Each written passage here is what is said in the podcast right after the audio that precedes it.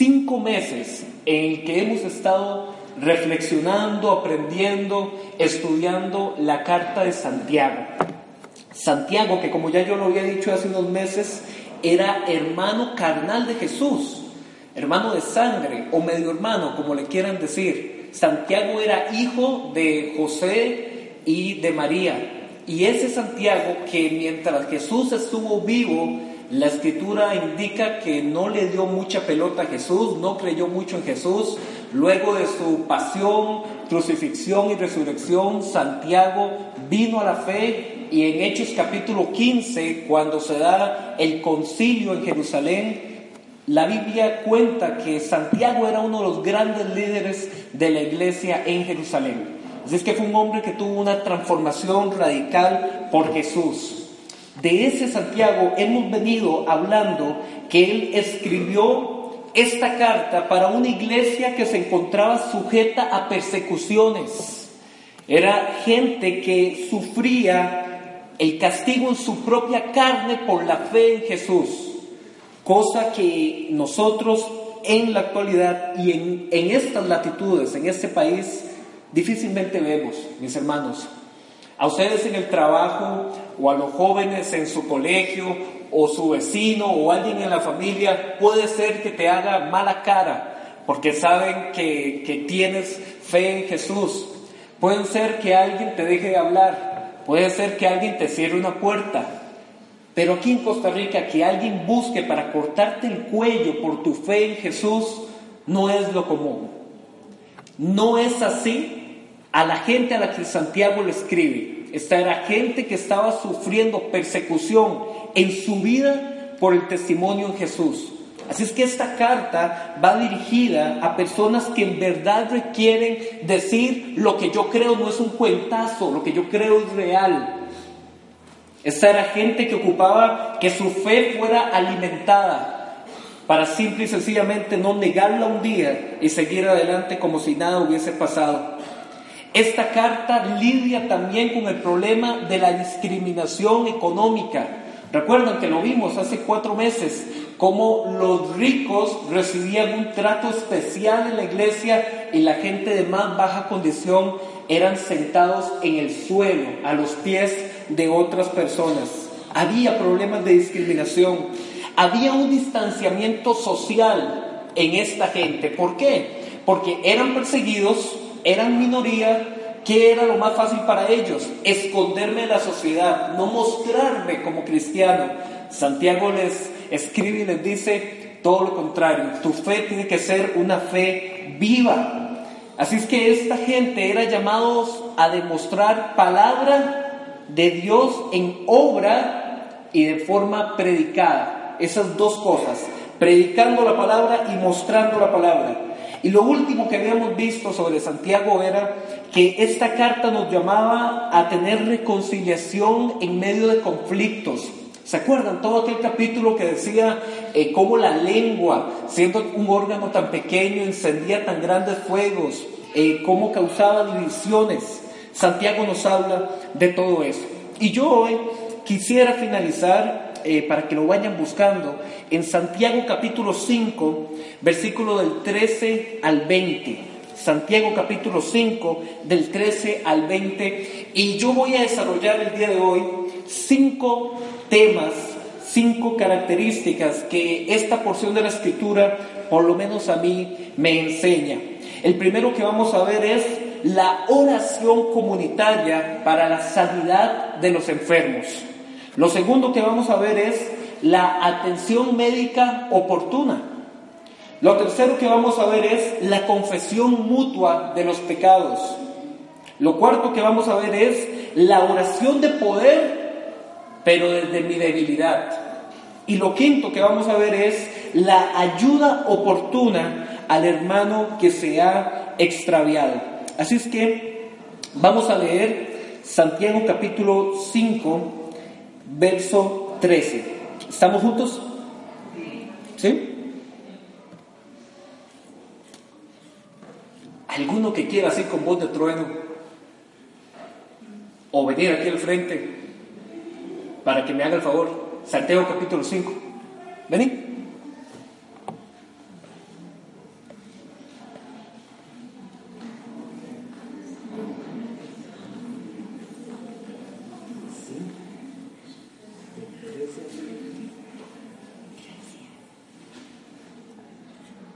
¿Está alguno entre vosotros afligido a la oración? ¿Está alguna alegre? ¿Canta alabanzas? ¿Está alguno enfermo entre vosotros? Llame a los ancianos de la iglesia y oren por el un... ¿Ungiéndole? ¿Ungiéndole? ungiéndole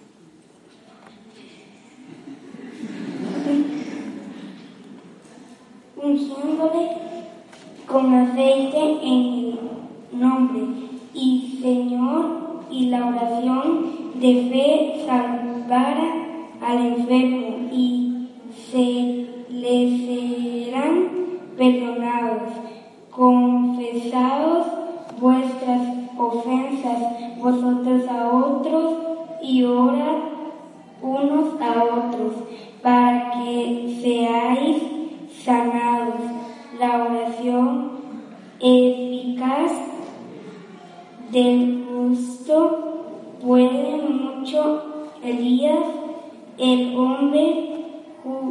sujeto a, pasiones semejantes a las nuestras y oro fervientemente para que no lloviese y no llovió sobre la tierra por tres años y seis meses.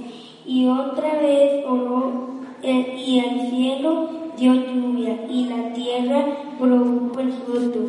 Hermanos, si alguno de entre vosotros se ha extraviado de la verdad y alguno se hace volver, sepa que el que haga volver a pecador del error de su camino salvará de muerte un alma y cubrirá multitud de pecados.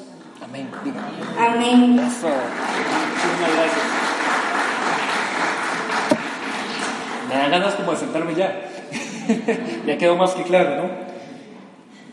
Mis hermanos, esta porción de la escritura que ya es el cierre de Santiago, nos habla esencialmente de la oración, la oración personal, cuando estoy triste, dice, está alguno entre ustedes triste, que ore, que cante alabanzas, pero luego brinca a otro tema, la oración como un acto del cuerpo de la iglesia. Les cuento que en la época de Jesús y de ahí para atrás, alrededor de cuatro o cinco siglos, era muy común dentro del pueblo de Israel que cuando había un enfermo se mandaba a llamar al rabino de la sinagoga. El, rabino de la sinagoga iba a la casa de, su vecino para que nos hagamos una idea, no pensemos en carreteras, eh, no pensemos en caminos asfaltados, ni siquiera en caminos de piedra, eh, pensemos en el desierto de Palestina la gente no vivía en grandes ciudades, la gente vivía atrincherada, muy, muy cerquita los unos de los otros, en barrios que básicamente crecían conforme iba creciendo la familia. Entonces el rabino de ese lugar, el que tenía la sinagoga, lo llamaban y él caminaba, lo que nosotros hoy podríamos llamar dos o tres cuadras, y se acercaba y iba a la casa del enfermo y la costumbre de ellos era llevar aceite de oliva. ¿Por qué el aceite de oliva? El aceite de oliva era utilizado por ellos como un medicamento casi, casi como lo que mi abuela llama la pomada, la pomada canaria, para un montón de cosas diferentes. Por ejemplo, para que se hagan una idea, el aceite de oliva era utilizado para limpiar y desinfectar heridas. Recordarán ustedes en Lucas capítulo 10, cuando Jesús narra la parábola del buen samaritano. El buen samaritano encuentra al hombre en la calle herido y ¿qué hace con él? Dice la escritura, limpia sus heridas con aceite. Ese es un ejemplo. El aceite tenía esas propiedades para desinfectar heridas. El aceite lo, untaban para aliviar dolores musculares. Cualquier persona que llegara con una contractura, acuéstese porque lo vamos a masajear con aceite de oliva. Cuando una persona tenía granos en la piel, eh, algún tipo de alergia, algún tipo de lo que hoy nosotros llamamos acné y otras cosas en la piel, eh, úlceras y demás, aceite de oliva. Cuando la persona estaba mal del estómago, ocupaba laxante, aceite de oliva. Cuando la persona le dolían los dientes y las muelas, aceite de oliva. Migrañas, dolores de cabeza, aceite de oliva. Y ahí podemos seguir la lista. Eh, el aceite de oliva en la región cercana al mar Mediterráneo era el medicamento por excelencia. Entonces era muy común que cuando la gente se sentía mal, llamaran al, al rabino de la sinagoga, él iba, pedía a Dios por la sanidad de esta persona y le hacía una aplicación de aceite, porque de nuevo el aceite era considerado para ellos como la pomada canaria. Hago la aclaración porque no quisiéramos eh, irnos de aquí con la idea de que el aceite era el que tenía algún tipo de poder curativo. Yo les pido que fijemos bien la lectura en Santiago capítulo 5, versículo 14, a partir del 14. Vamos a leerlo con mucha atención. De nuevo, no estoy diciendo que el aceite de oliva hace dos mil años o en la actualidad no tenga propiedades eh, curativas. No, eso es una verdad bien conocida por todos. Aquí en nuestros, nuestras latitudes de Latinoamérica es la sábila. Bueno, por lo menos a mí me han recetado la sábila para todo, ¿verdad? Una quemada sábila, dolor de estómago sábila, eh, el pelo sábila, eh, la piel con granos sábila. Ellos usaban el aceite. Pongan mucha atención. Santiago capítulo 5, verso 14. ¿Está alguno enfermo entre vosotros?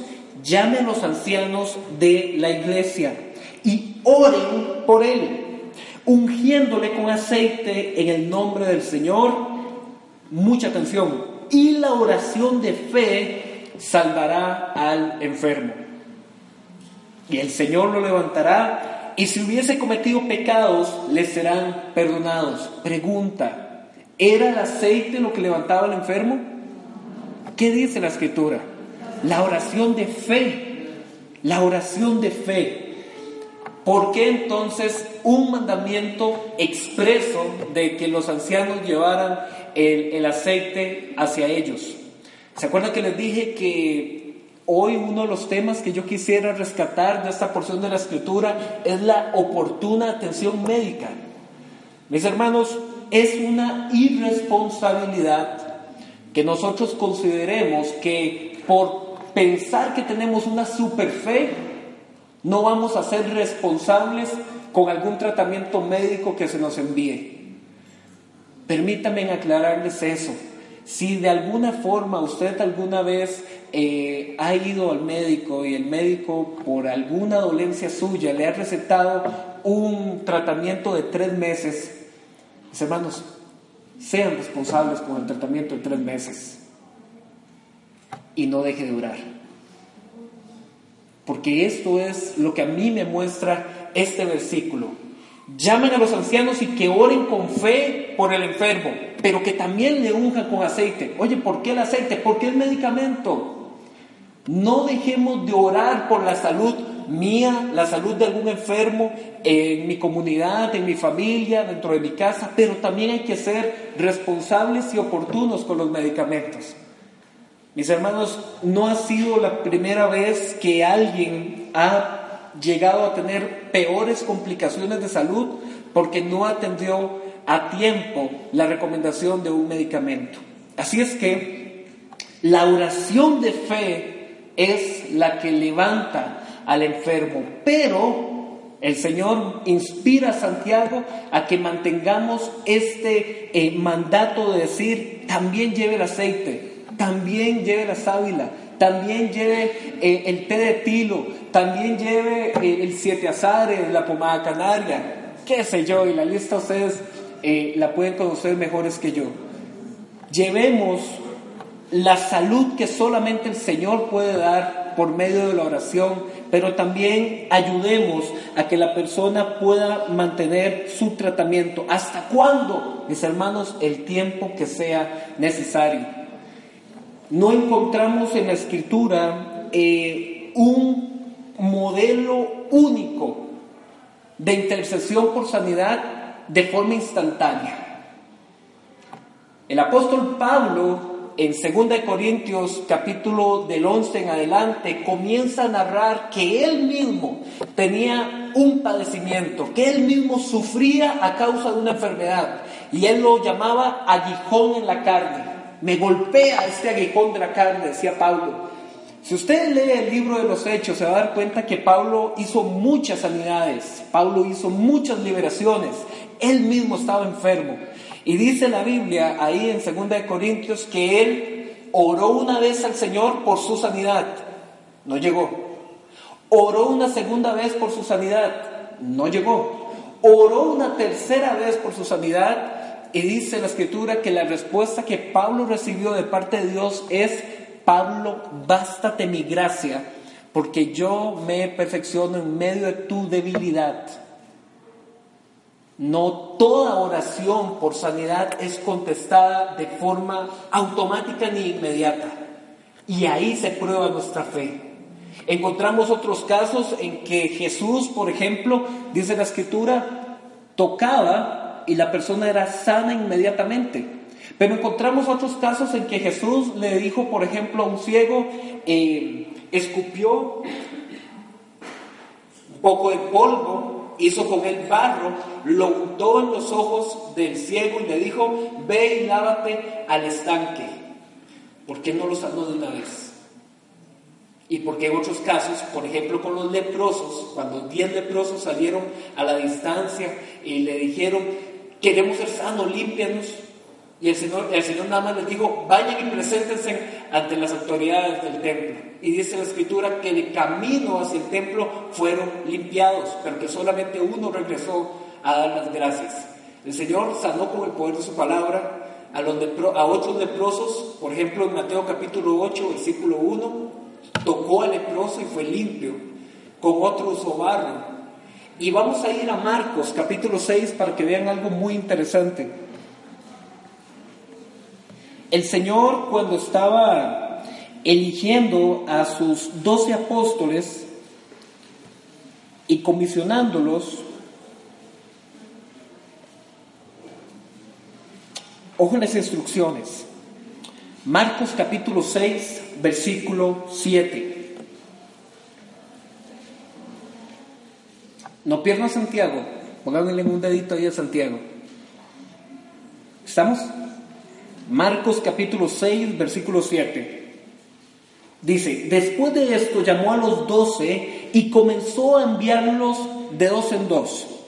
Y les dio autoridad sobre los espíritus inmundos y les mandó que no llevasen nada para el camino, sino solamente bordón, ni alforja, ni pan, ni dinero en el cinto, sino que calzasen sandalias y no vistiesen dos túnicas.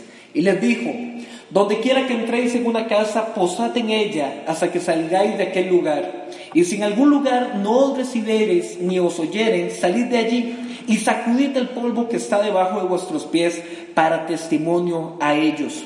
De cierto digo que el día del juicio será más tolerable el castigo para los de Sodoma y Gomorra que para aquella ciudad. Y saliendo, predicaban que los hombres se arrepintiesen y echaban fuera muchos demonios y ungían con aceite a muchos enfermos y los sanaban. El Señor Jesús aquí enviando los doce, dándole las instrucciones, eh, les manda también a que vayan y sanen enfermos. Y es muy interesante ver que los apóstoles comenzaron a predicar arrepentimiento Ustedes vieron en Santiago capítulo 5, verso 15, que decía, la oración del fe hará que el Señor levante al enfermo y si tuviese algún pecado, le será perdonado. Hay un caso en la Biblia muy interesante y les pido que vayamos a Primera de Corintios para que veamos cómo la Biblia narra un caso en el cual un pecado llevó a que hubiese un desencadenamiento de enfermedad en una congregación. Primera de Corintios capítulo 11.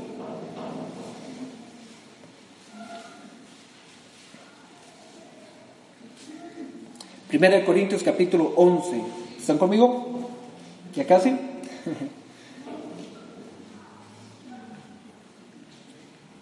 En el contexto, el apóstol Pablo está enseñando respecto a cómo eh, ejecutar y recibir el pan y el vino, la cena del Señor. Y en medio de eso da indicaciones de lo que es recibir la cena del Señor correctamente y lo que es recibir la cena del Señor indignamente. Y ojo lo que dice en 1 Corintios capítulo 11, verso 27. Dice así, de manera que cualquiera que comiere este pan o bebiere esta copa del Señor indignamente será culpado del cuerpo y de la sangre del Señor. Por tanto, pruébese cada uno a sí mismo y coma así del pan y beba de la boca, de la copa, perdón.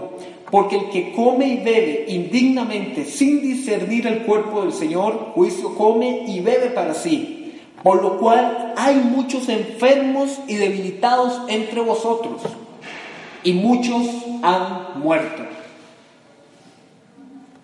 El apóstol Pablo le está diciendo a la iglesia de Corintios, ustedes por los desenfrenos que hacen durante la cena del Señor, por comer la cena del Señor tan indignamente, no se sorprendan que muchos de ustedes se encuentren débiles, se encuentren enfermos y que algunos incluso ya hayan muerto.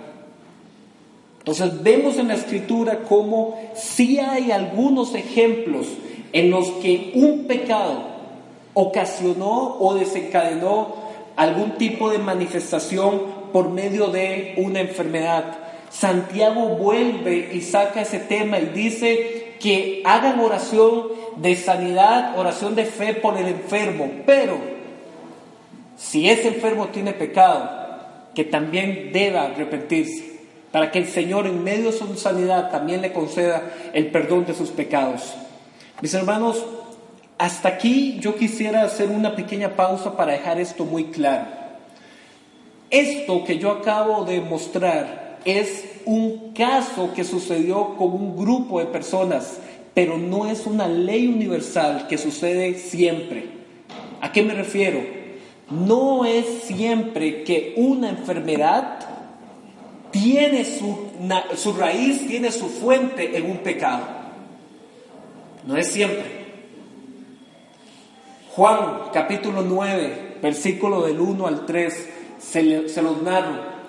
Dice la escritura que venía caminando un hombre delante de los apóstoles y de Jesús que era ciego de nacimiento. Y dice la escritura que se acercaron los apóstoles y le preguntaron a Jesús, maestro, dinos algo. Ese hombre nació ciego por sus pecados o por los pecados de sus padres. Porque esa era la costumbre, esa era la creencia de ellos, que cada enfermedad visible en el cuerpo correspondía a un pecado. Y la respuesta de Jesús es que ni lo uno ni lo otro, ese hombre estaba enfermo para que se manifestara en él la gloria de Dios. Entonces no es una ley universal que podamos decir que por cada enfermedad que existe hay un pecado que le corresponde, no. Pero tampoco podemos decir universalmente que nunca ha sucedido. Hay ciertas cosas que Dios hace con la iglesia que para mí son incomprensibles. ¿Recuerdan Hechos capítulo 8, la historia de Ananías y Zafira? Fueron un matrimonio que en medio de las ventas que la gente estaba haciendo en Jerusalén, ellos vendían fincas, vendían tierras y el dinero obtenido lo llevaban a los pies de los apóstoles para que ellos lo repartiesen como bien lo tuvieran entre los pobres.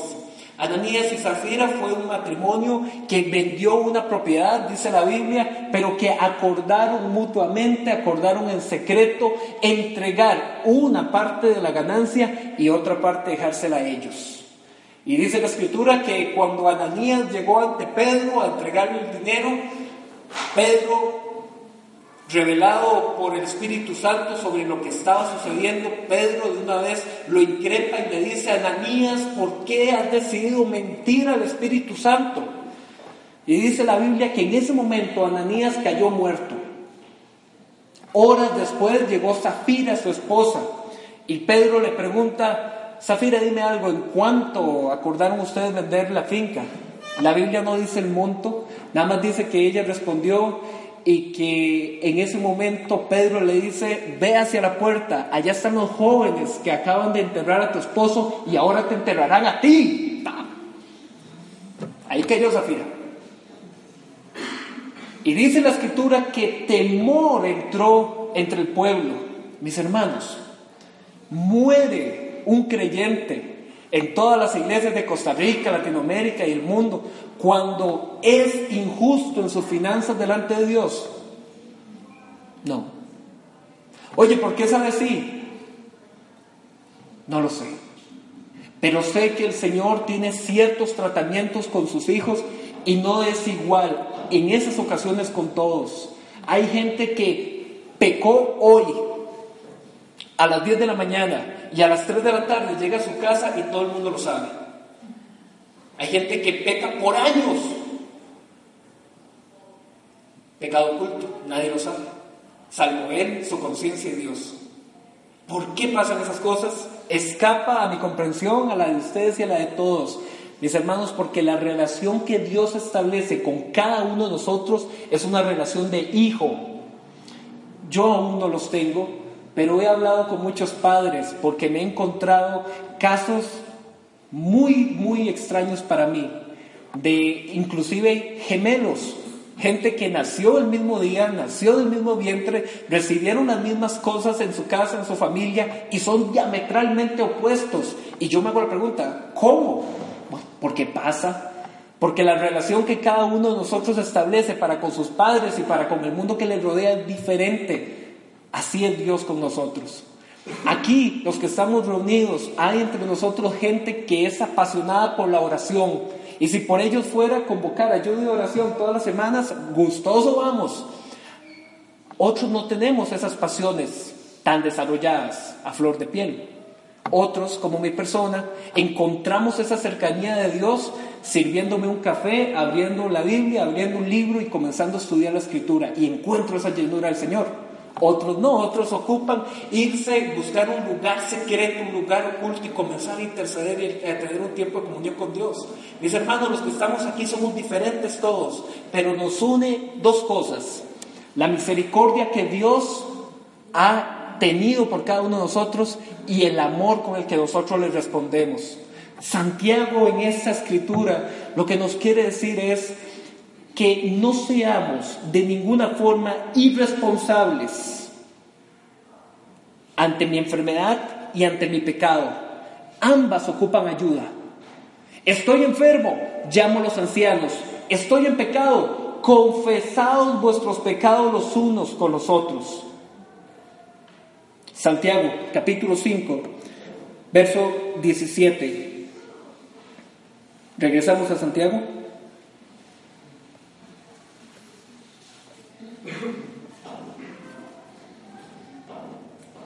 Verso 16, perdón. ¿Lo tienen? Santiago capítulo 5, verso 16. Confesaos vuestras ofensas los unos a los otros y orad los unos por los otros para que seáis sanados. La oración eficaz del justo puede mucho. Ni ser irresponsable con mi enfermedad, creyendo que yo solo puedo lidiar con ella. No, llame a los ancianos eh, la palabra anciano se entiende como los líderes de la iglesia. Llame a los líderes de la iglesia, no luche contra esa enfermedad usted solo. ¿Y su pecado? Confiéselo también, no sea responsable con su pecado. Confesaos vuestras ofensas los unos a los otros para que seáis sanados. Mis hermanos, eh, en el idioma original en que la Biblia fue escrita, sobre todo el Nuevo Testamento, en el idioma griego, la palabra que aquí se traduce como sanidad es la misma palabra que en otros lugares se traduce como salvación. sanidad y salvación. La Biblia los ve como un solo paquete. Al ser yo sano de mi enfermedad, también el Señor me está dando la oportunidad de ser salvo de mis pecados. Versículo 17 pone el ejemplo del Antiguo Testamento y nos habla acerca del profeta Elías. Y dice cómo el profeta Elías era un hombre como cualquiera de nosotros, un ser humano más, sujeto a debilidades, sujeto a pasiones. Hace un rato les dije que íbamos a ver el tema de la oración con poder, pero desde la debilidad. El profeta Elías era un profeta que llegado el momento se enfrentó eh, ante los falsos profetas de Baal y de Acera, que eran ídolos que en ese momento el pueblo de Israel estaba comenzando a adorar. Él los enfrentó y los terminó ejecutando. Pero un instante después se atemorizó y salió huyendo. Ese era Elías, un hombre sujeto a pasiones semejantes a las nuestras, que en un momento estaba ejerciendo y demostrando el poder que, que le daba a Dios y que al momento siguiente tenía miedo porque le ofrecieron la muerte y salió huyendo. Así somos nosotros también, pero no por yo conocer cuál es mi debilidad, tengo que dejar de orar con poder. Elías, dice la escritura, era un hombre sujeto a pasiones como las nuestras, pero oró fervientemente para que no lloviese y no llovió sobre la tierra por tres años y seis meses. Los que quieran eh, revisar después con más detalle esa porción de la escritura del Antiguo Testamento a la que se refiere aquí, se encuentra en Primera de Reyes, capítulo 17 y capítulo 18. Versículo 19. Y esta es la quinta cosa que quisiera yo analizar hoy junto con ustedes. La importancia de poder, ya vimos, ser oportuno para atender mi enfermedad, ser oportuno para atender con mis medicamentos, ser oportuno para confesar mis pecados, pero también tengo que ser oportuno para ayudar al hermano que se ha extraviado. Versículo 19. Hermanos, si alguno de entre vosotros se ha extraviado de la verdad y alguno le hace volver, sepa que el que haga volver al pecador de su error, del error de su camino, perdón, salvará de muerte un alma y cubrirá multitud de pecados. Este es un tema en el que la mayoría de nosotros los que de una u otra forma hemos ejercido, estamos ejerciendo o anhelamos seguir ejerciendo algún puesto de servicio en medio de una iglesia, en medio de una comunidad de fe. Este es un versículo que debería traernos a conciencia. Muchos de nosotros hemos visto por estas mismas sillas pasar a personas que se nos han acercado por una semana, 15 días, un mes, dos meses, y de pronto, en medio de ese proceso, ellos han demostrado querer honesta y genuinamente seguir a Jesús, aprender qué es lo que significa seguir a Jesús, qué es lo que Él me pide, qué es lo que Él me ofrece, y que por una u otra razón, y fulanito, no, sabemos dónde está. Ok, a la semana siguiente, y fulanito, ni idea, no contesta el teléfono. Y fulanito, no volvió. Santiago dice otra cosa. Santiago dice, aquel de ustedes que sepa que alguno de sus hermanos se ha extraviado de la verdad y lo haga volver de su error, sepa que está salvando de muerte a una persona y que está cubriendo multitud de pecados. Esta es la prueba definitiva de nuestra solidaridad y preocupación por el cuerpo de la iglesia. En Mateo capítulo 22, versículo 26, se acercó, dice la Biblia, un escriba de la ley para tentar a Jesús y le preguntó, maestro, ¿cuál es el máximo mandamiento de la ley? Y Jesús le responde con otra pregunta. ¿Y tú qué conoces? ¿Qué has leído? Y dice la Biblia que él respondió diciendo, Escucha, oh Israel, amarás al Señor tu Dios con todo tu corazón, con todas eh, tu alma y con todas tus fuerzas. Y Jesús le respondió, bien has dicho, Pero también hay otro, hay otro mandamiento semejante a este. Amarás a tu prójimo como a ti mismo. En esto consiste la ley y los profetas. Yo puedo ser muy diligente con mi oración, puedo ser muy diligente con orar por otros hermanos que están enfermos, pero la escritura también me dice, sea diligente mostrando su amor a Dios a través de los hermanos que se han extraviado. Yo creo que todos los que estamos aquí presentes conocemos por lo menos a una o a dos personas que en algún momento de su vida dieron una profesión de fe por Jesús, pero que en este momento por un resentimiento porque tal vez los trataron mal un día, les hicieron una mala cara, se alejaron, no digo de esta congregación, de cualquier congregación, y que hoy por hoy nosotros sabemos que ellos ocupan ser consolidados en su fe, pero no lo están siendo. Santiago nos dice, si alguno de ustedes hace volver a un hermano extraviado de la verdad, sepa que está salvando de muerte a alguien.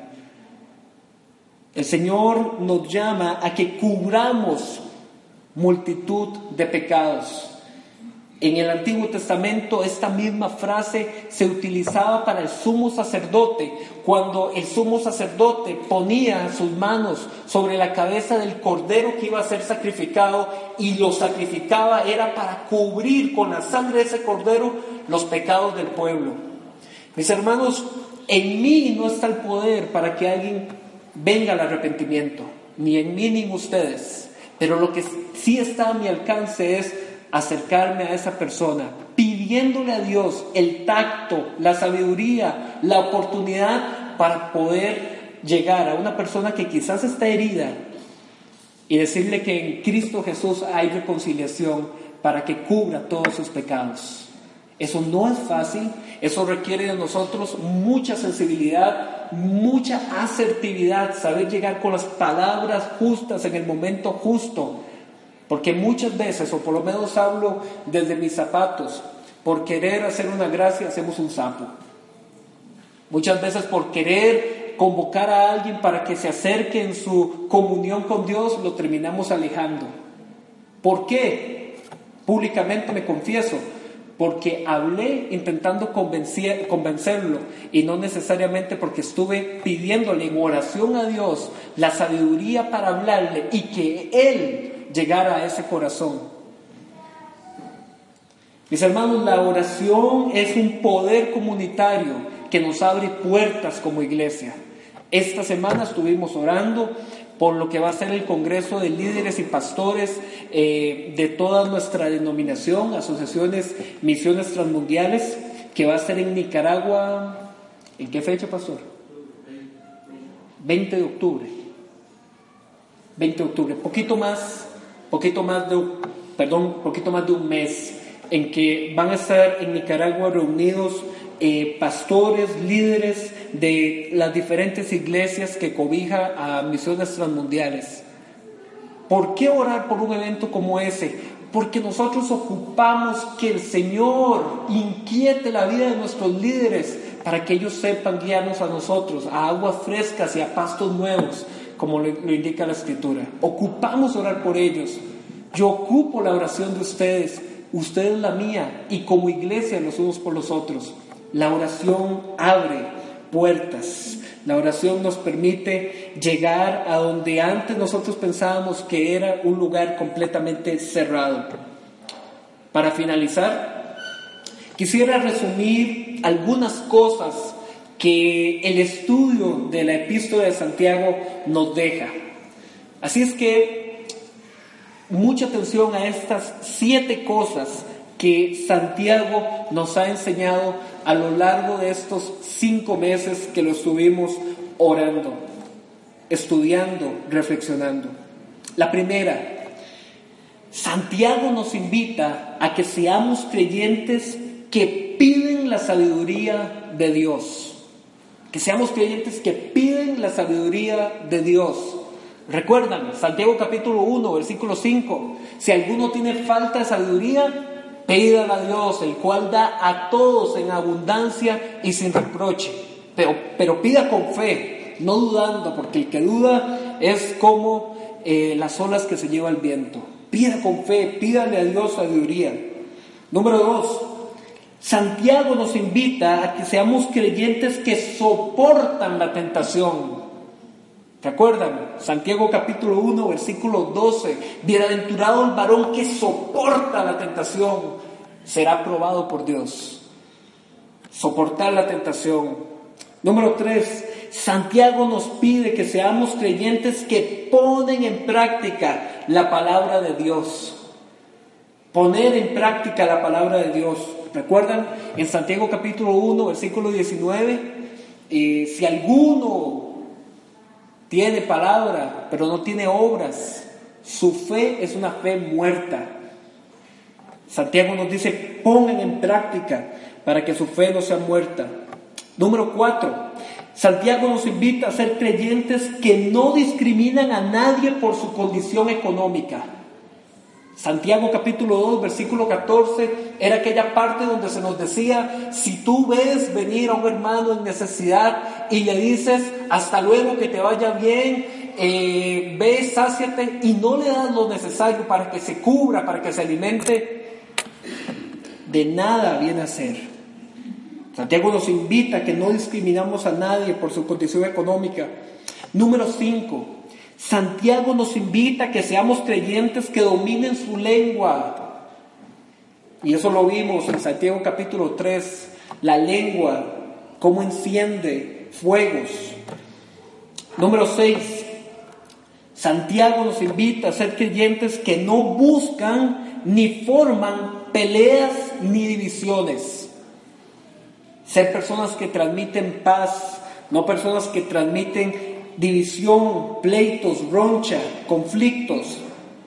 Número 7. Santiago nos invita a que seamos personas que no murmuran de sus hermanos. Y finalmente, Santiago nos invita a ser personas diligentes para la oración por los enfermos, para la oración que trae a hermanos extraviados hacia el camino de la verdad. Ese es un resumen de lo que hemos estado estudiando estos últimos cinco meses en la Carta de Santiago. La Carta de Santiago nos pide que rompamos con las divisiones de creer de que Dios es un Dios que nada más se confiesa con la boca. A Dios se le vive, a Dios se le experimenta en medio de la forma en la que atendemos a los demás. Eso es Dios. ¿Y qué es lo contrario? ¿Qué es el pecado? Me encanta esta definición. El pecado es odiar a Dios por medio del odio a los demás. Por lo contrario, ¿qué es bendición? Bendición es amar a Dios por medio de la forma en la que amo a los demás. Eso es lo que hemos estado estudiando, lo que hemos estado reflexionando. Yo espero que, estos meses no hayan sido infructuosos en la vida de cada uno de ustedes, que realmente Santiago les haya hecho reflexionar sobre la forma en la que vivimos la fe y ante todo nos haga desear que muchos más puedan venir a esto. Así es que mis hermanos, yo les invito a que tengamos un par de minutos de oración para que pidamos que esto no se quede en la hablada de un domingo, no se quede en la enseñanza de un sermón, que realmente esto sea palabra que venga a ser obra en cada uno de nosotros. Así es que les invito que nos pongamos de pie y por algún momento piense usted en su interior qué cosas definitivamente de todo esto que hemos aprendido de Santiago ocupo consolidar en mi vida, en mi fe. ¿Será que ocupo más sabiduría? ¿Será que ocupo mayor fuerza para luchar contra las tentaciones? ¿Será que ocupo dejarme de tanta hablada y comenzar a practicar lo que la palabra dice? ¿Será que estoy discriminando? ¿Será que mi lengua me domina?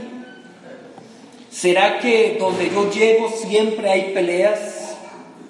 ¿Qué cosas de las que Santiago nos ha expresado ocupamos?